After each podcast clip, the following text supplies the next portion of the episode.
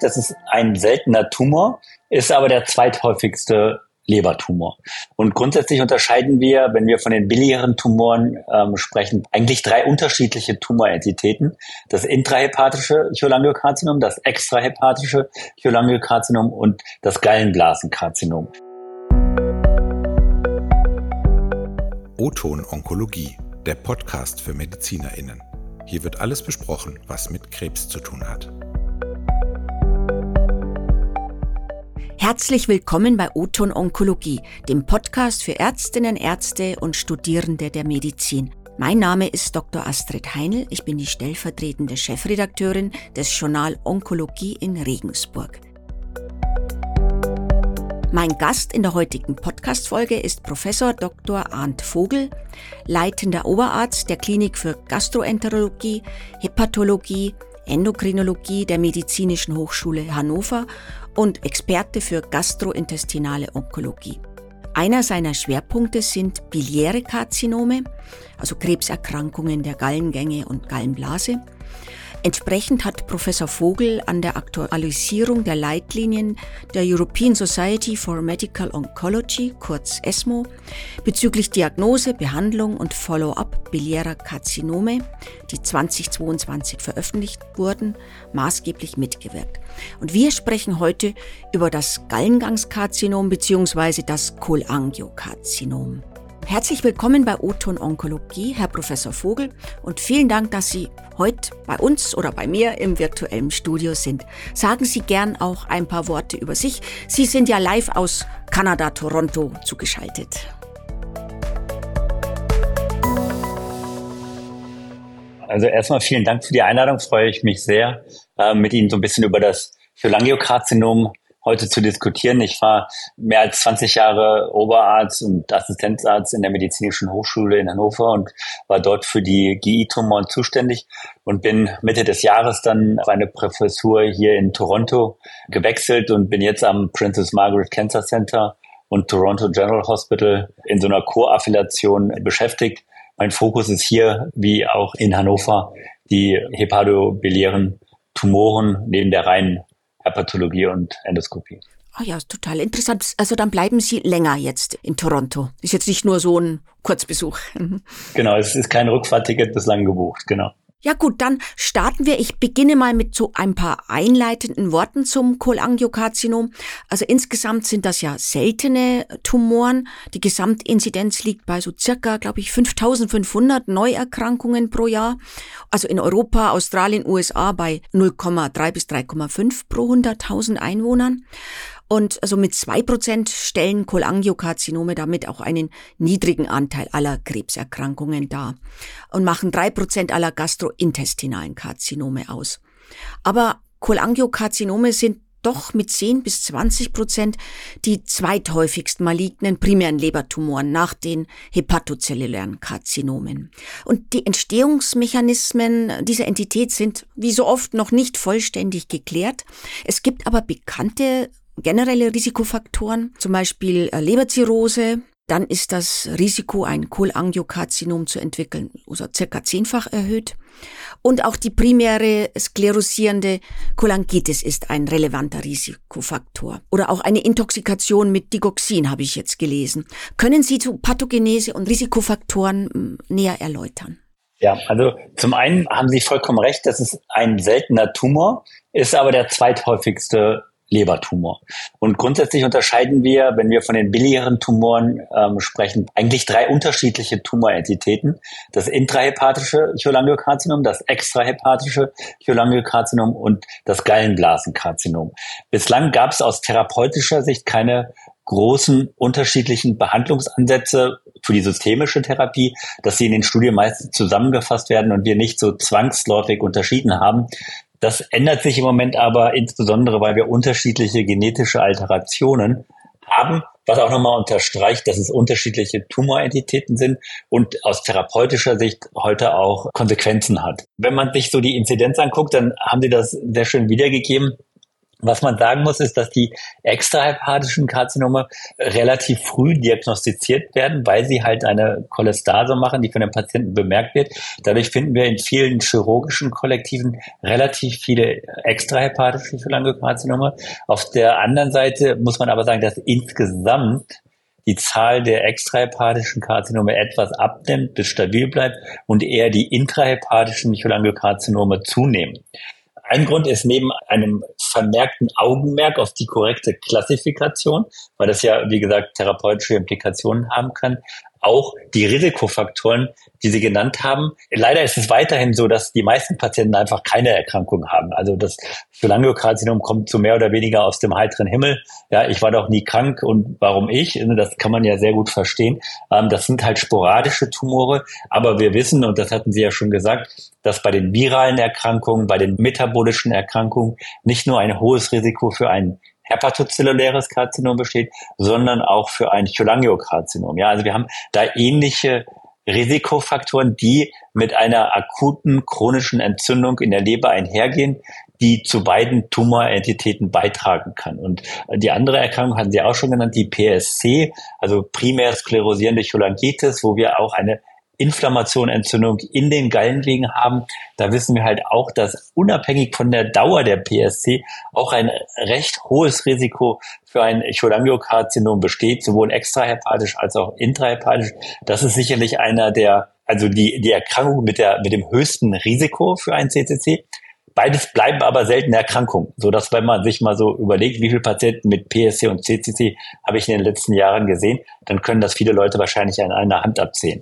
Ne, also das ist halt, bleibt dabei, dass es relativ hohe Zahlen sind. Also die PSC als seltene Erkrankung hat ein hohes Risiko für ein CCC, aber es bleibt trotzdem, Gott sei Dank, eine seltene Erkrankung und eine seltene Komplikation dieser seltenen Erkrankung. Und wenn eine PSC festgestellt wird, dann sollte diese ja regelmäßig sonografisch kontrolliert werden, oder? Also so alle sechs bis zwölf Monate. Ne? Genau, da gibt's Leitlinien, die eine Kontrolle empfehlen. Sonographie alleine wird wahrscheinlich nicht reichen. Ne? Das ist so eine Mischung aus laborchemischen Parametern, klinischen Parametern und auch insbesondere Bildgebung der Gallenwege. Ne? Und da spielt dann doch die MRCP eine höhere Rolle als der Ultraschall, um halt diese Veränderungen und Stenosierungen der Gallenwege zu diagnostizieren. Und je nachdem, wie ausgeprägt der Befund ist, kann eine invasive Diagnostik mittels ERC und allem, was da möglich ist, notwendig sein und als nicht invasive Diagnostik eher die MRCP als die Sonographie.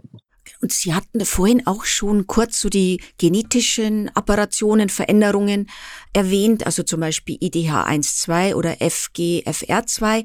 Und daher ist es ja von entscheidender Bedeutung, ja auch eben in der Rolle der Pathogenese, eine frühzeitige Genmutationstestung durchzuführen. Können Sie da kurz drauf eingehen? Ja, also was man da zum einen sagen kann, es gibt bestimmte genetische Alterationen, wie die beiden, die Sie genannt haben, IDA1-Mutation und FGFR2-Fusion, die insbesondere bei dem sogenannten Small Duct intrahepatischen Cholangiokarzinom auftreten. Ja, also wenn wir ein intrahepatisches Cholangiokarzinom haben, dann sollten wir unbedingt nach diesen beiden genetischen Alterationen schauen.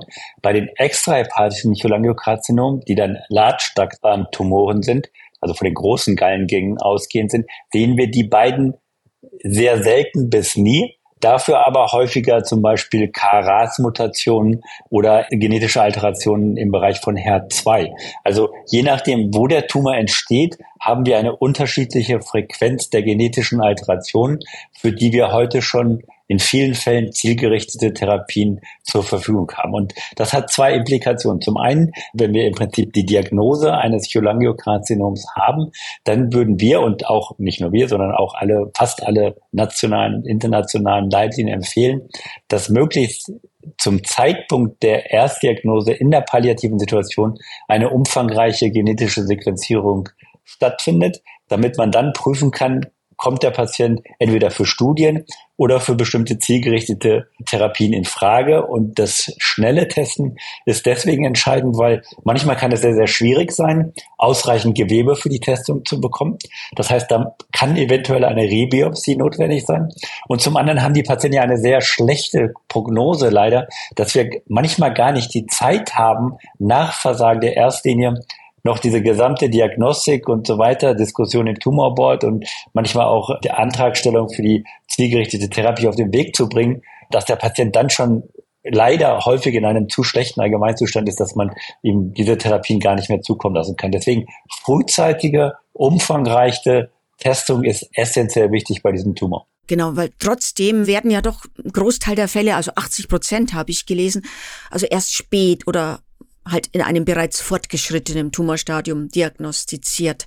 Gibt es denn aber doch Merkmale, die schon frühzeitig einen Verdacht erhärten, so diese, diese B-Symptomatik mit Fieber, Gewichtsverlust, Nachtschweiß oder ist das auch erst im fortgeschrittenen Stadium der Fall? Ja, also meistens sind das schon Symptome der fortgeschrittenen Erkrankung. So, ne? wie ich das vorhin gesagt hatte, man kann bei den extrahepathischen ist es halt so, dass der Tumor häufig auf die Gallenwege drückt und dadurch eine Cholestase entsteht. Dadurch haben Patienten mit extrahepatischen Tumoren häufig äh, oder werden häufiger frühzeitiger diagnostiziert als mit intrahepatischen Cholangiokarzinom, wo wir das Problem haben, dass die Leber ja keine Schmerzen macht, ja, und dass wir dann einfach ähm, erst in, wie Sie schon sagen, im fortgeschrittenen Stadium die Diagnose Prognose haben. Ja, Prognose hatten Sie ja auch jetzt schon kurz erwähnt, ist schlecht nach wie vor. Genau, also man kann da vielleicht noch ergänzen zu sagen, dass in der kurativen Situation, also wenn eine Resektion möglich ist, wir extrem hohe Rückfallraten haben und in der palliativen Situation in den großen Phase 3 Studien das mediane Überleben im Moment immer noch nur bei einem Jahr ist. Also ich habe auch gesehen oder gelesen, fünf Jahre nach der Diagnose leben nur noch 10 bis 20 Prozent der Betroffenen, außer eben es wird sehr früh diagnostiziert und operiert, also R0 quasi dann. Aber auch dann ist es schwierig, muss man sagen. Ne? Okay, wegen, auch wegen Rezidiven dann. Ja, ja genau. Ja. ja. also es ist ähnlich, wahrscheinlich ähnlich schlechte Prognose wie beim Pankreaskarzinom dann. Ja. Mhm. Aber jetzt so Fortschritt in der Medizin, die ja auch in den aktualisierten Behandlungsleitlinien der ESMO aufgeführt sind, an denen Sie mitgewirkt haben, wie eingangs erwähnt, geben aber doch Anlass zur Hoffnung. Oder können Sie vielleicht kurz die aktuellen Empfehlungen der Leitlinie skizzieren? Ja, also grundsätzlich muss man sagen, dass bei den Cholangiokarzinomen lange Zeit, ich würde sagen, so ein bisschen Nihilismus vorherrschte, weil die Patienten halt so eine schlechte Prognose haben und wir eigentlich wenig Optionen für eine Therapie hatten. Das hat sich jetzt in den letzten fünf, sechs Jahren wirklich gewaltig geändert. Ne? Also zum einen haben wir so ein klares Verständnis, dass wir die leberlimitierten Tumore von den metastasierten Tumoren unterscheiden müssen und dass wir dann bei den nicht extrahepatischen metastasierten Tumor wirklich unser ganzes Armentarium von Möglichkeiten einsetzen sollten, von Resektion, aber auch intraarterielle Therapien, Strahlentherapie, Radiofrequenzablation, intraduktale Radiofrequenzablation. Also da haben wir eine ganze Menge von Möglichkeiten, die wir auch alle möglichst einsetzen sollten, sofern es denn onkologisch sinnvoll ist. Und dann auf der anderen Seite, dass wir bei der systemischen Therapie nicht nur, und das ist schon so ein bisschen nur, eine erste und zweite Linie zur Verfügung haben mit Gemcis und Vollfox und wenn man möchte noch Vollfiri als weitere Option für eine systemische Therapie. Aber dass auch die anderen beiden Säulen der der Systemtherapie Einzug gefunden haben. Das heißt, wir haben zwei positive Phase 3 Studien für die Immuntherapie. Das heißt, wir können wirklich guten Gewissens heute empfehlen, dass die Patienten nicht nur mit Gemcis alleine, sondern auch mit einem Checkpoint-Inhibitor in Kombination behandelt werden sollten. Und, und das hatten wir ja gerade schon erwähnt, dass wir halt diese gesamten genetischen Alterationen haben, für die wir nicht nur Phase 3, auch viele Phase 2 Studien haben und erfreulicherweise auch nicht nur Approvals von der FDA, sondern mittlerweile auch eine Reihe von Substanzen sind von der EMA sozusagen zugelassen, so dass wir die auch im klinischen Alltag einsetzen können. Genau, also ich hatte da auch mir notiert, Pemigatinib wird ja bei Patienten zum Beispiel mit, also mit FGFR2-Fusionen eingesetzt und welche anderen zielgerichteten Therapien gibt es äh, noch? Man muss immer so ein bisschen unterscheiden, sozusagen, was ist FDA, was ist EMA vorgelassen, so dass von den Zulassungen, also haben wir auf der einen Seite die häufigste Alteration ist die IDA1-Mutation, die in 15 Prozent der Fälle auftritt. Da haben wir mit Ivosidenib eine zugelassene Therapie. Die zweithäufigsten sind die FGFR2-Fusionen in seltenen Fällen auch FGFR2-Mutation, muss man unterscheiden. Da haben wir mit Futibatinib und Pemigatinib zwei Substanzen, die wir einsetzen können. Pemigatinib ist die erste Substanz, die zugelassen ist und im klinischen Alltag heute schon zur Verfügung steht. Dann haben wir von Seiten der FDA eine Zulassung für BRAF-Kombinationen, äh, Trametinib, Dabrafenib zum Beispiel, aber auch äh, Vemurafenib, Cobimetinib sind wirksam. Und äh, wir haben für die HER2-gerichteten Therapien mit Trastuzumab auch gute Daten, Trastuzumab, Pertuzumab, Zanidatimab, unterschiedliche Substanzen, wo wir sehr, sehr gute Phase-2-Daten haben, aber leider noch keine Zulassung. Ne? Und auch bei den MSI-Tumoren, muss man sagen, haben wir formal keine Zulassung oder Reimbursement zumindest für die MSI-Tumoren. Da haben wir jetzt aber mit der Zulassung der Immuntherapie ja sowieso eine Immuntherapie zur Hand, sodass das nicht mehr so entscheidend ist. Aber sonst werden die MSI-Tumoren, die in ein bis zwei Prozent der Fälle auftreten, natürlich auch noch eine Gruppe, für die eine wenn man so möchte, zielgerichtete Immuntherapie möglich ist. Dann gibt es tatsächlich eigentlich schon einige aktuelle Studien, die sich mit dem Cholangiokarzinom befassen. Gab es denn da auch auf dem ESMO schon neue Erkenntnisse oder haben Sie da auch neue Studien vorgestellt oder auf dem DGHO? Also man muss einfach sagen, dass wir haben jetzt aktuell keine bahnbrechenden neuen Daten. Die letzten Daten waren sicherlich die von Zanidatimab, die vorgestellt worden sind von 100 Patienten, die auch mittlerweile voll publiziert sind. Sehr, sehr hohe Wirksamkeit.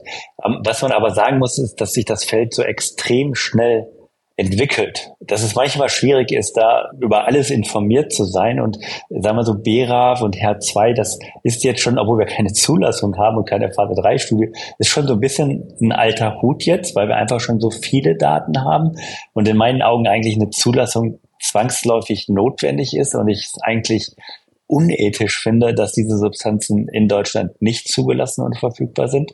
Dass wir aber auf der anderen Seite auch eine ganze Reihe von Alterationen haben, über die wir so im klinischen Alltag noch nicht nachgedacht haben. Dazu gehören zum Beispiel MDM2-Amplifikationen. Da gibt es eine Studie von Böhringer Mannheim, die jetzt gerade läuft. Dann gibt es MTEP-Deletionen, über die wir im Bereich der GI-Onkologie bislang sehr, sehr wenig geredet haben.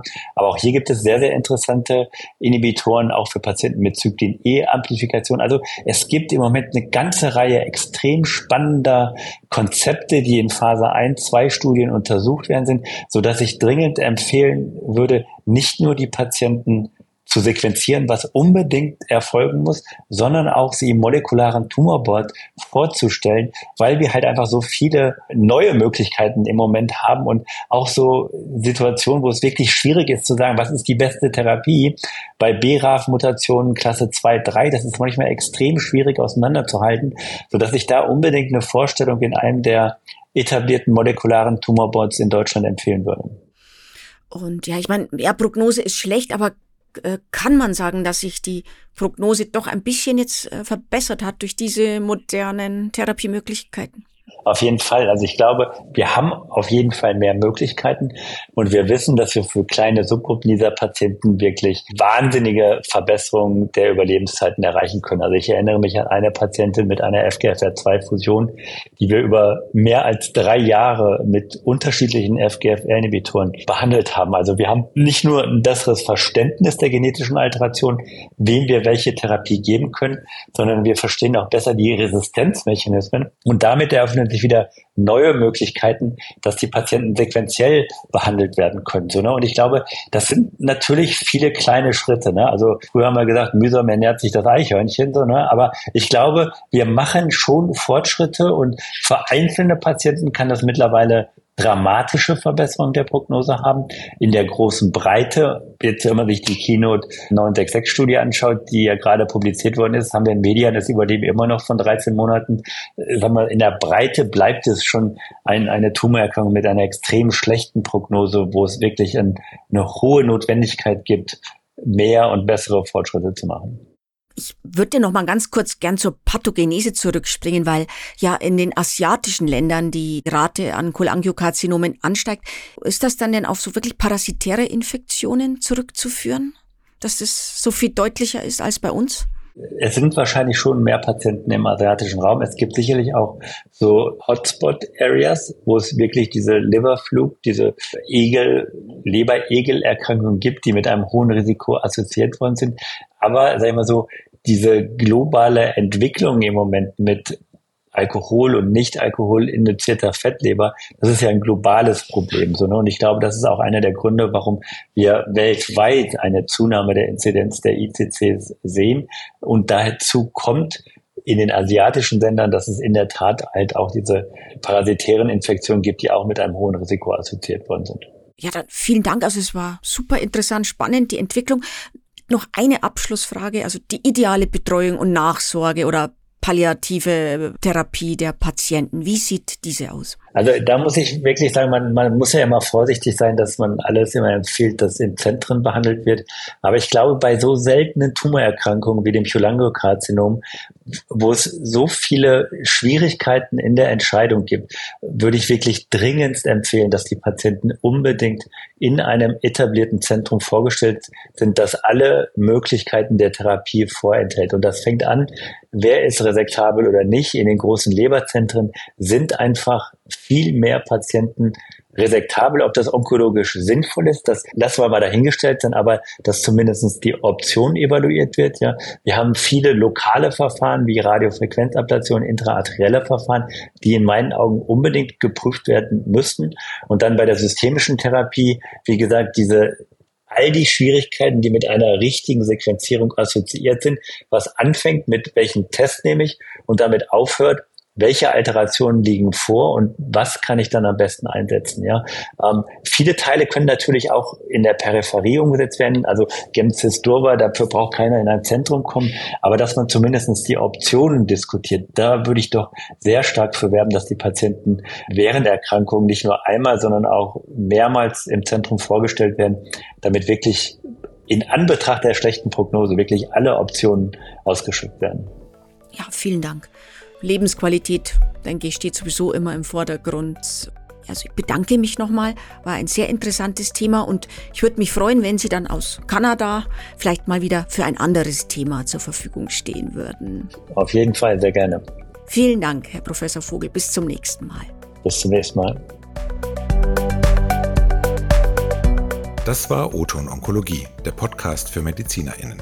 Dieser Podcast dient ausschließlich der neutralen Information bzw. Fortbildung und richtet sich primär an Ärztinnen und Ärzte sowie Medizinstudierende.